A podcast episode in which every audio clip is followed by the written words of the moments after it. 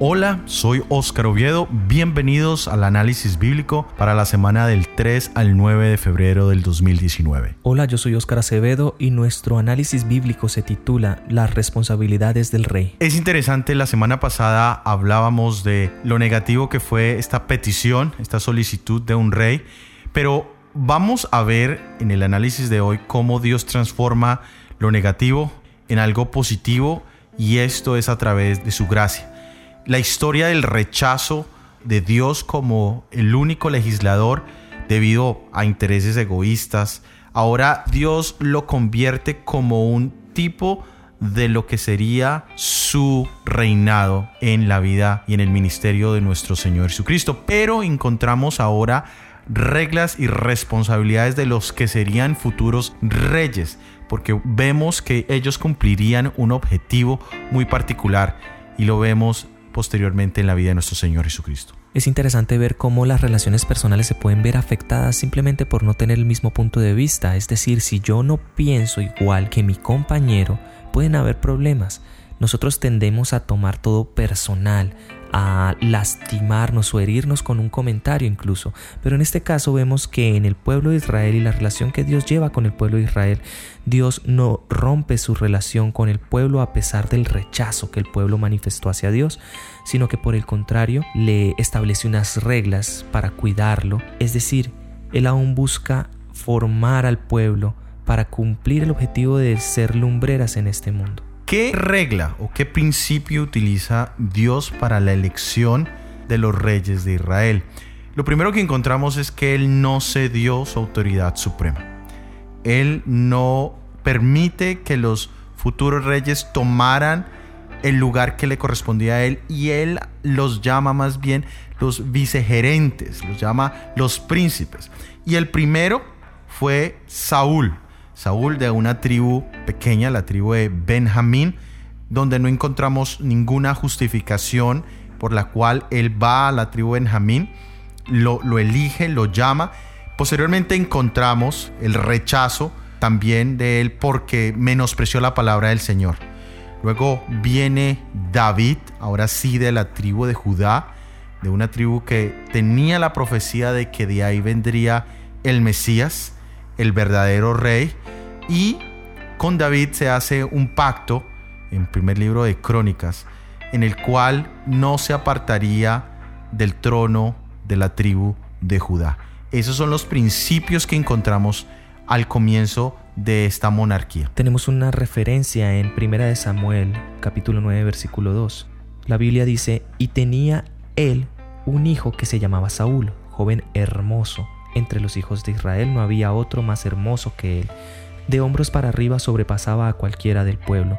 Y menciono esto porque es interesante ver cómo este parámetro Dios lo escoge para el rey de Israel, es decir, la apariencia como tal del primer rey de Israel debía ser imponente, debía ser diferente, un hombre hermoso como ninguno, un hombre alto como ninguno en el pueblo, es una referencia importante a tener en cuenta porque no es diferente en nuestros días. En nuestros días también vivimos rodeados de un mundo de apariencia, un mundo donde es importante el tamaño de la casa que tienes, la marca del carro que tienes, la marca de la ropa que usas, el verte bien, el incluso aparentar el dinero que no tienes. Es algo importante en, en este mundo para muchas personas. En esta época en Israel, el pueblo necesitaba reflejar ante los demás reinados que el reinado que iba a tener Israel era diferente. Y ya habíamos visto que esta necesidad de tener un rey era una necesidad implícita por la transculturación que había sufrido. Es decir, si el pueblo de Israel se hubiese mantenido fiel en el consejo que Dios había dado con respecto a no mezclarse con otras tribus, posiblemente no tendríamos este problema mencionado aquí en la Biblia, pero lo tenemos gracias a este evento el pueblo de Israel no tenía la capacidad para ver qué tanto podría interferir la apariencia o el simplemente tener un rey en los efectos de su gobierno. ¿Será que si el rey es alto, hermoso, y como Él no hay ninguno, su gobierno también será así. Y en nuestros tiempos también ocurre lo mismo. Cuando se va a elegir un presidente se tiene en cuenta la edad, se tiene en cuenta si se ve joven, si se ve atractivo, si usa un peluquín. Todas estas cosas interfieren a la hora de una elección. Es decir, tanto en la época de Israel como ahora seguimos viviendo en un mundo de apariencias.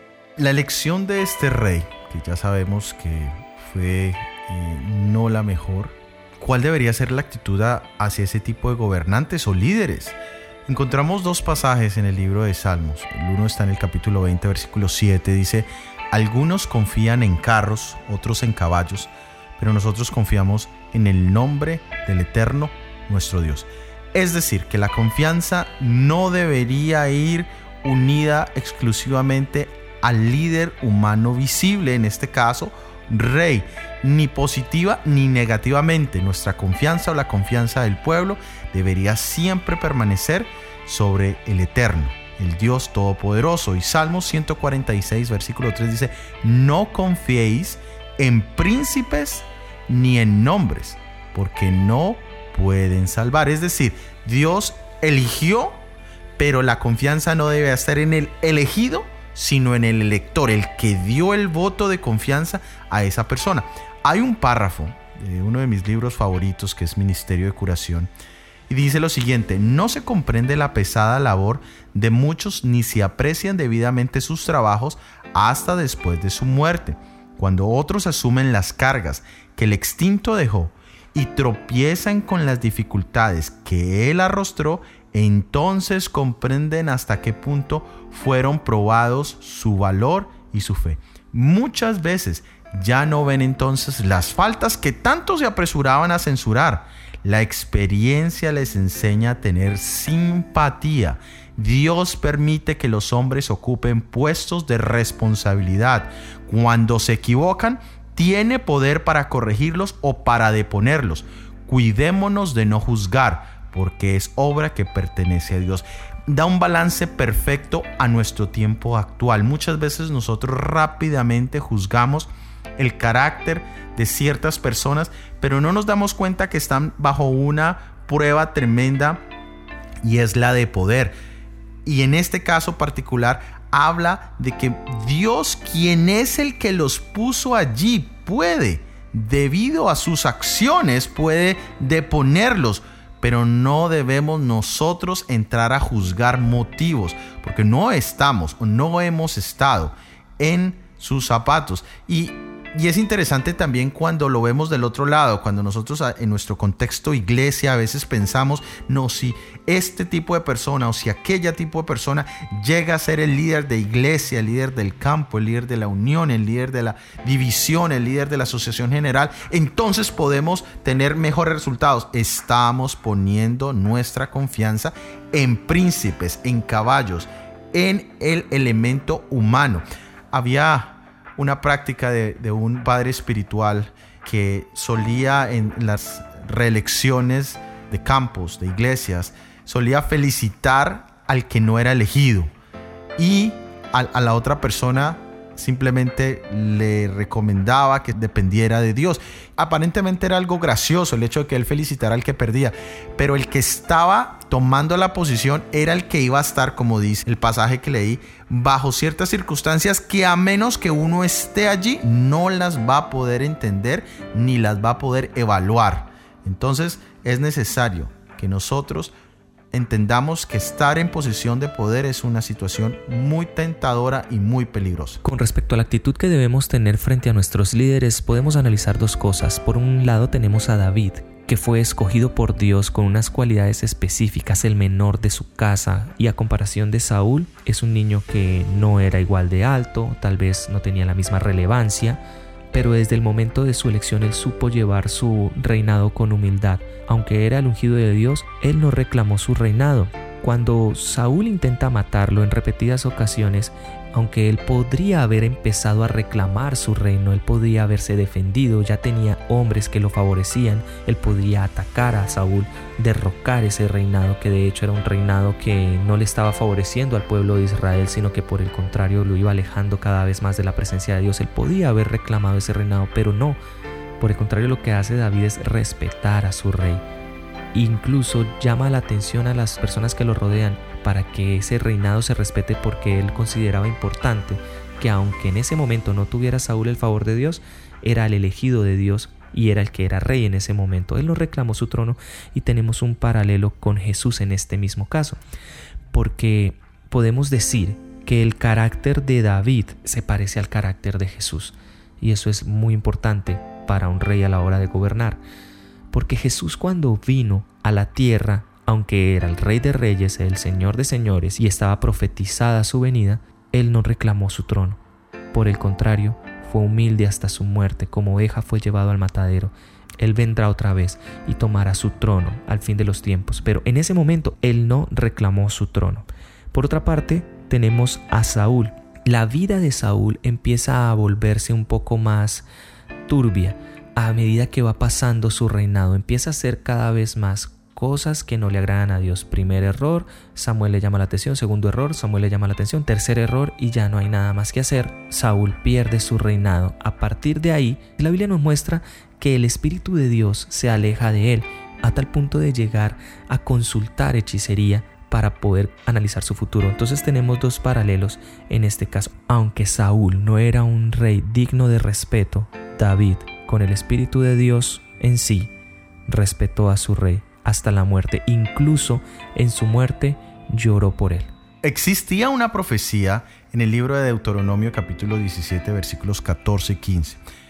Y dice, cuando hayas entrado en la tierra que el Eterno tu Dios te da, y la posees, y habites en ella, y digas, voy a nombrar un rey sobre mí, como lo tienen las naciones que me rodean, pondrás un rey sobre ti al que el Señor tu Dios elija. De entre tus hermanos lo nombrarás, no pondrás extranjero que no sea tu hermano. Existía la profecía de que habría ese momento en que ellos pedirían el rey. Y muchos de pronto se confunden. Bueno, si Dios ya sabía, ¿por qué la sorpresa? ¿Por qué se sintió rechazado si él ya lo conocía? Y es bueno que entendamos dos aspectos. Uno, existe una voluntad perfecta y absoluta y existe una voluntad permisiva, la que permite circunstancias. Y son diferentes porque Dios siempre ha tenido un plan específico, completo, absoluto, que llevaría a cabal cumplimiento su propósito en nuestras vidas, en este mundo, en el universo. Pero desafortunadamente debido a la libre capacidad que tenemos de elegir, entra la voluntad permisiva. La voluntad de Dios era que no hubiese un rey, pero él sabía que como existía la posibilidad de que el pueblo lo pidiera debido al, ambiente en que estaban, Dios lo permite. Dios lo sabe absolutamente todo. Es una de sus características la omnisapiencia, pero la omnisapiencia es algo que se sale de nuestra comprensión humana, porque nosotros no lo sabemos todo. Saber que alguien lo sabe todo, futuro, pasado, presente completo, entiende emociones, razones, motivos y aún suceden cosas que Él permite, eso genera una confusión, pero lo que debemos comprender es que Dios tiene una voluntad perfecta y de hecho lo expresa en la primera epístola de Juan, el capítulo 2, dice el versículo 1, dice, hijitos míos, estas cosas escribo para que no pequéis. La voluntad perfecta de Dios es llevarnos a un estado de no caer en pecado. Pero debido al libre albedrío y debido a nuestra condición caída, entra la permisiva en la que dice la siguiente parte, y si alguno hubiera pecado, es decir, si alguien se sale de eso perfecto, existe una alternativa y es abogado tenemos para con el Padre a Jesucristo el justo. Edmund Brooke decía, Cuanto mayor sea el poder, más peligroso será el abuso. Tenemos en nuestra actualidad personas que al llegar al poder se vuelven dictadores, se vuelven tiranos. Tenemos dirigentes de países que cuando tienen el control no les sirven al pueblo, sino lo oprimen. Tenemos personas que sin importarle el bienestar de su pueblo se enriquecen cada vez más. Tenemos personas que al tener algún tipo de poder abusan de los demás démosle poder a una persona y la conoceremos realmente. Nosotros no deseamos realmente el poder, nosotros deseamos es el control. Queremos tener el control sobre todo. Incluso tenemos miedo de lo desconocido porque no lo podemos controlar. Queremos controlar todo nuestro entorno y adaptarlo a nosotros. Y en el momento menos pensado empezamos a controlar personas y esto se nos va volviendo en poder sobre nuestro entorno, sobre las personas que nos rodean. El exceso de poder nos lleva a perder el control. No podemos juzgar a Saúl como un rey malo, como una persona mala, porque ninguno de nosotros sabemos cómo hubiéramos sido nosotros si hubiéramos tenido la oportunidad de tener ese poder. No nos alcanzamos a imaginar qué tan malos hubiéramos podido llegar a ser, incluso hubiéramos podido llegar a ser peores. Entonces al estar conscientes de que no es Saúl, sino es el ser humano que puede llegar a perder el control de esa manera, podremos alejarnos de juzgar y así entender que el exceso de poder nos lleva a perder el control. Muy bien, ¿y qué tipo de manual o guía para los entonces reyes y para los líderes de hoy encontramos designados por el Señor. El libro de Deuteronomio, capítulo 17, versículos 18 y 19 dice, cuando suba al trono real, escribirá para su uso en su libro una copia de esta ley, del original que poseen los sacerdotes levitas. La tendrá consigo para leerla todos los días de su vida, para aprender a reverenciar al Eterno su Dios, para guardar todas las palabras de esta ley y para poner estas normas por obra. Aquí encontramos que lo primero que necesitaba era un conocimiento, era, una, era la parte que iba a formar su mente y iba en, el, en, en la Torah, lo que nosotros llamamos la ley de Moisés, o todos los escritos desde Génesis hasta Deuteronomio, es decir, Génesis, Éxodo, Levíticos, Números y Deuteronomio. Él debía tener la copia, que lo tenían los sacerdotes, que eran eh, los guías espirituales y los maestros del pueblo, él debía tenerla para conocer el carácter que él venía a representar, que era el carácter de Dios.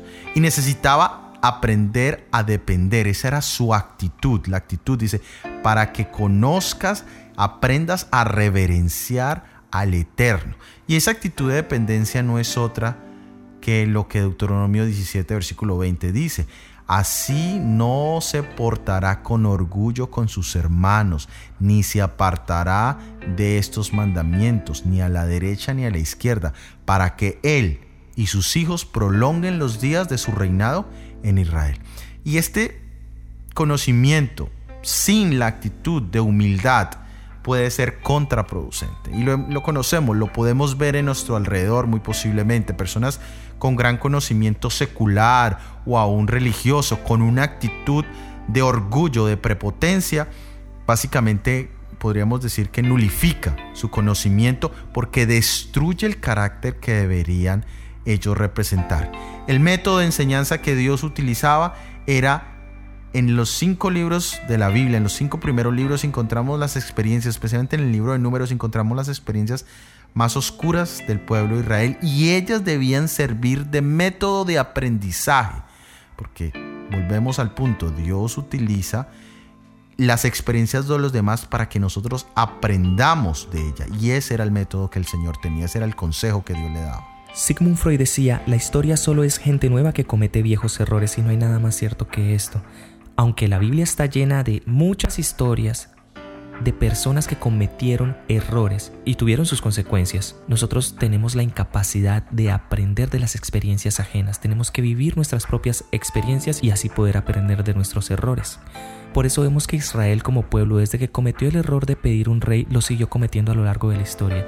Cada vez fue pidiendo un rey. Incluso cuando el reinado de Israel se acaba y viene el reinado de Babilonia, después Medopersia, después Grecia y Roma. En los tiempos de Roma, cuando estaba profetizado que iba a venir el Mesías, ellos no lo pudieron ver porque simplemente estaban esperando un rey de la misma forma que esperaron un rey en estos tiempos de Samuel. Ellos no esperaban un rey humilde, ellos esperaban un rey que naciera dentro de un trono o que llegara al poder, que se manifestara como rey, que tomara el trono que le pertenecía. Ellos se imaginaban otras cosas diferentes y el rey de reyes no tomó esa posición. Israel siguió cometiendo estos errores y por eso no tuvieron la capacidad de ver al rey de reyes aunque anduvo en medio de ellos. A los suyos vino y ellos no le conocieron. Así es. Existen dos recomendaciones especiales que el Señor dio para los reyes y para los líderes de, hoy en día.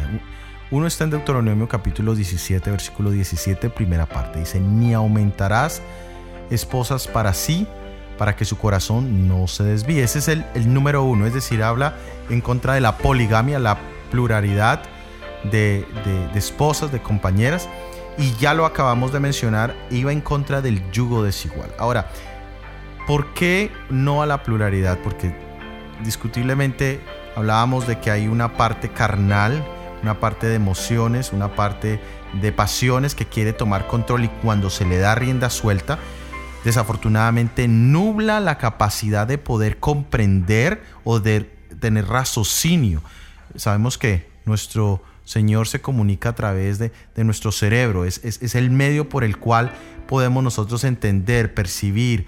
Eh, él, nos habla a través de la palabra, pero tenemos que comprenderla, está, en nuestra mente y cuando nuestra carnalidad ha tomado control, básicamente no podemos tener una total comprensión. Y en el caso del rey, el líder visible, el del ejecutivo, pues era totalmente negativo tener esta liberalidad en su parte carnal. Lo mismo el yugo desigual. Tenemos el ejemplo perfecto de, de Jezabel y Acán, como por ser extranjera, por tener un yugo desigual, llegó a tener tanta relevancia en las decisiones y en la vida del mismo rey de Israel, quien sabía de Dios, quien conocía de la ley, pero desafortunadamente su cónyuge tomó la decisión equivocada, lo que hablábamos la semana pasada, una de las grandes tres decisiones que todos tendremos que tomar en algún momento de nuestra vida. Debemos entender el matrimonio como un balance perfecto que Dios tiene desde la creación del mundo y por tanto debemos entender que la esposa es la ayuda idónea del esposo. También podemos ver la influencia positiva o negativa del cónyuge y tenemos ejemplos claros en la Biblia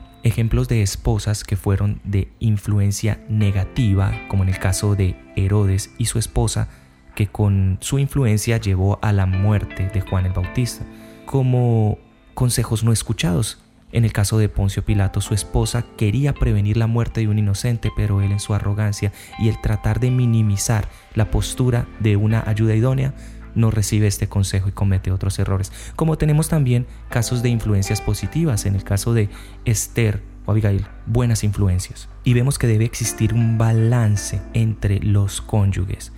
No podemos pasar al extremo de la autoridad, de elevar o de pisotear la posición de un cónyuge. Hay muchas personas que piensan que las mujeres solamente sirven para tener hijos y no se reciben consejos como los que dicen el hogar cristiano. El que haya año tras año un niño en los brazos de la madre significa una gran injusticia para ella. Reduce y a menudo destruye para ella el placer social y aumenta la miseria doméstica.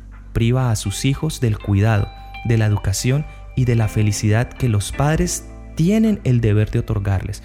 Y volvemos otra vez a esto del abuso del poder es una clara manifestación viendo nuestros hogares como un reinado. Vemos personas que se creen reyes totales, autoritarios y abusan del poder que tienen sobre sus esposas. Y en este mismo libro, Hogar Cristiano sigue diciendo cuán poco se tiene en cuenta el destino del niño, solo se piensa en satisfacer la pasión. Se impone a la esposa y madre cargas que minan su vitalidad y paralizan su fuerza espiritual con la salud quebrantada y el ánimo abatido, se ve rodeada de un pequeño rebaño al cual no puede atender como debiera, careciendo de la instrucción que debieran recibir. Los niños crecen para deshonrar a Dios y comunicar a otros lo malo de su propia naturaleza y así forman un ejército al cual Satanás maneja como quiere. Y esto es un claro ejemplo de abuso de poder. Eso es un claro ejemplo de desbalance. Cuando la posición de una esposa llega a pisotearse, llega a entenderse que ella solamente está para ciertas labores, para que se ocupe de su casa, para que solamente tenga hijos, para que ni siquiera opine sobre las decisiones del hogar. Y nos alejamos del balance que Dios desde un principio pensó y diseñó para el hogar. Como también hay esposas que toman una autoridad por encima de la autoridad del hombre y también tenemos esposas que pueden llegar a abusar del poder. Así que Dios nos enseña el balance que debe hacer la mujer como complemento del hombre. Desde un principio Dios dijo, no es bueno que el hombre esté solo y le creó ayuda idónea. La segunda recomendación está en la segunda parte de Deuteronomio 17, 17. Dice, ni procurará plata ni oro en gran cantidad. Así dice el Eterno, Jeremías 9:23. No se alabe el sabio de su sabiduría, ni de su valentía se alabe el valiente, ni el rico se alabe de su riqueza. La segunda advertencia era específicamente hacia uno de esos grandes tentaciones que nosotros como humanos tenemos. Son cuatro principalmente. Una es poder, otra es fama, otra es diversión y esta es la del dinero, la riqueza, el amor a la adquisición. Ahí dice, no procurará en gran cantidad, no que no lo debiese tener, sino que no debía tener ese deseo incontenible de adquirir. ¿Por qué? Porque desafortunadamente cuando existe ese deseo, ya sea de poder, ya sea de fama, ya sea de diversión o de riqueza, tenemos un gran, gran, gran peligro. Nosotros hoy vivimos en una sociedad donde vemos los peligros. Si dentro de nuestra propia iglesia, si dentro de nuestra propia sociedad hemos visto lo que el deseo de poder puede llevar, vemos lo terrible que es el deseo de, fama. Hace poco sucedió que una chica por adquirir mayor número de, de vistas en su cuenta de Instagram escaló una montaña y era asiática, y a cada punto que iba llegando se iba tomando una foto en bikini hasta que murió de frío. Esta noticia sale en un canal de, del clima. En estos países del norte donde tenemos que estar revisando el clima, allí apareció la foto. En búsqueda de fama, encontró la muerte. En búsqueda de riqueza, los reyes podían torcer el camino y nosotros podemos también ser víctima de la violación de este principio. Es interesante ver que en el último mandamiento de la ley de Dios tenemos un punto de la ley que nos prohíbe sentir algo. Mientras los demás mandamientos nos prohíbe hacer algo, nos habla de acciones, este mandamiento nos prohíbe sentir algo. Y eso que debemos evitar sentir es la codicia.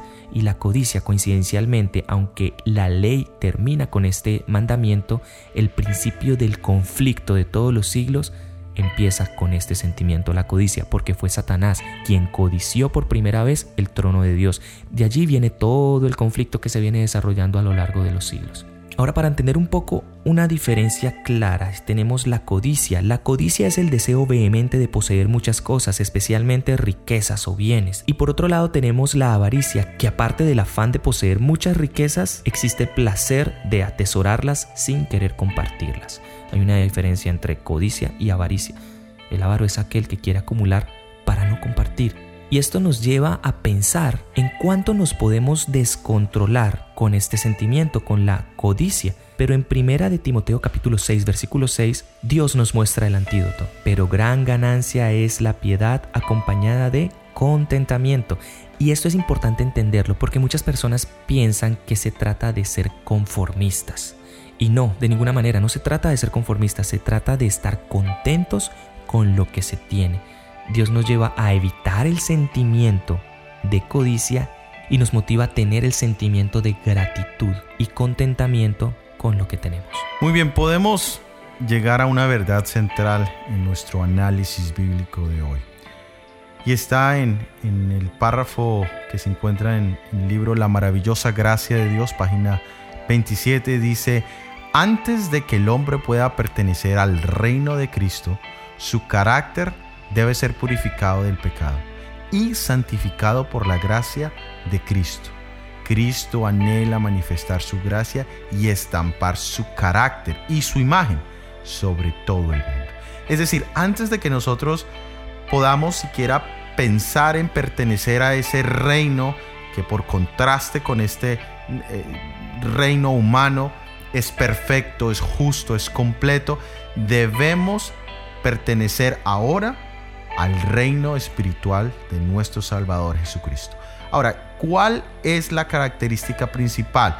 Que nuestro carácter sea purificado, no solo que seamos perdonados de nuestros errores o acciones equivocadas, sino que nuestro carácter pueda ser realmente transformado. Y esta este proceso de transformación que se llama santificación solo se puede hacer por la gracia de nuestro Salvador Jesucristo. Nuestra presencia en nuestros devocionales, en nuestro estudio, nuestra búsqueda del Salvador es la que puede hacer que la gracia llene nuestro corazón y nuestro carácter pueda ser realmente transformado. Y entonces el final objetivo de este gran conflicto, que es la vindicación del carácter de Dios, dice, pueda entonces su carácter ser estampado sobre nosotros, sus súbditos. Quiera el Señor ayudarnos para que podamos entender que estos principios que hemos leído hoy hacia los reyes también tienen una aplicación individual y que solo a través de la confianza absoluta del poder de Jesucristo podemos llegar a realmente alcanzar esa meta. De esta manera hemos llegado al final de nuestro análisis bíblico. Encuentra el vínculo al estudio completo en la descripción. Para la próxima semana tendremos el análisis bíblico Ascenso y Caída del Reino de Israel. Visítanos en nuestra página 147.ca, comparte este podcast y déjanos tus comentarios. Que Dios los bendiga. Amén. Amén.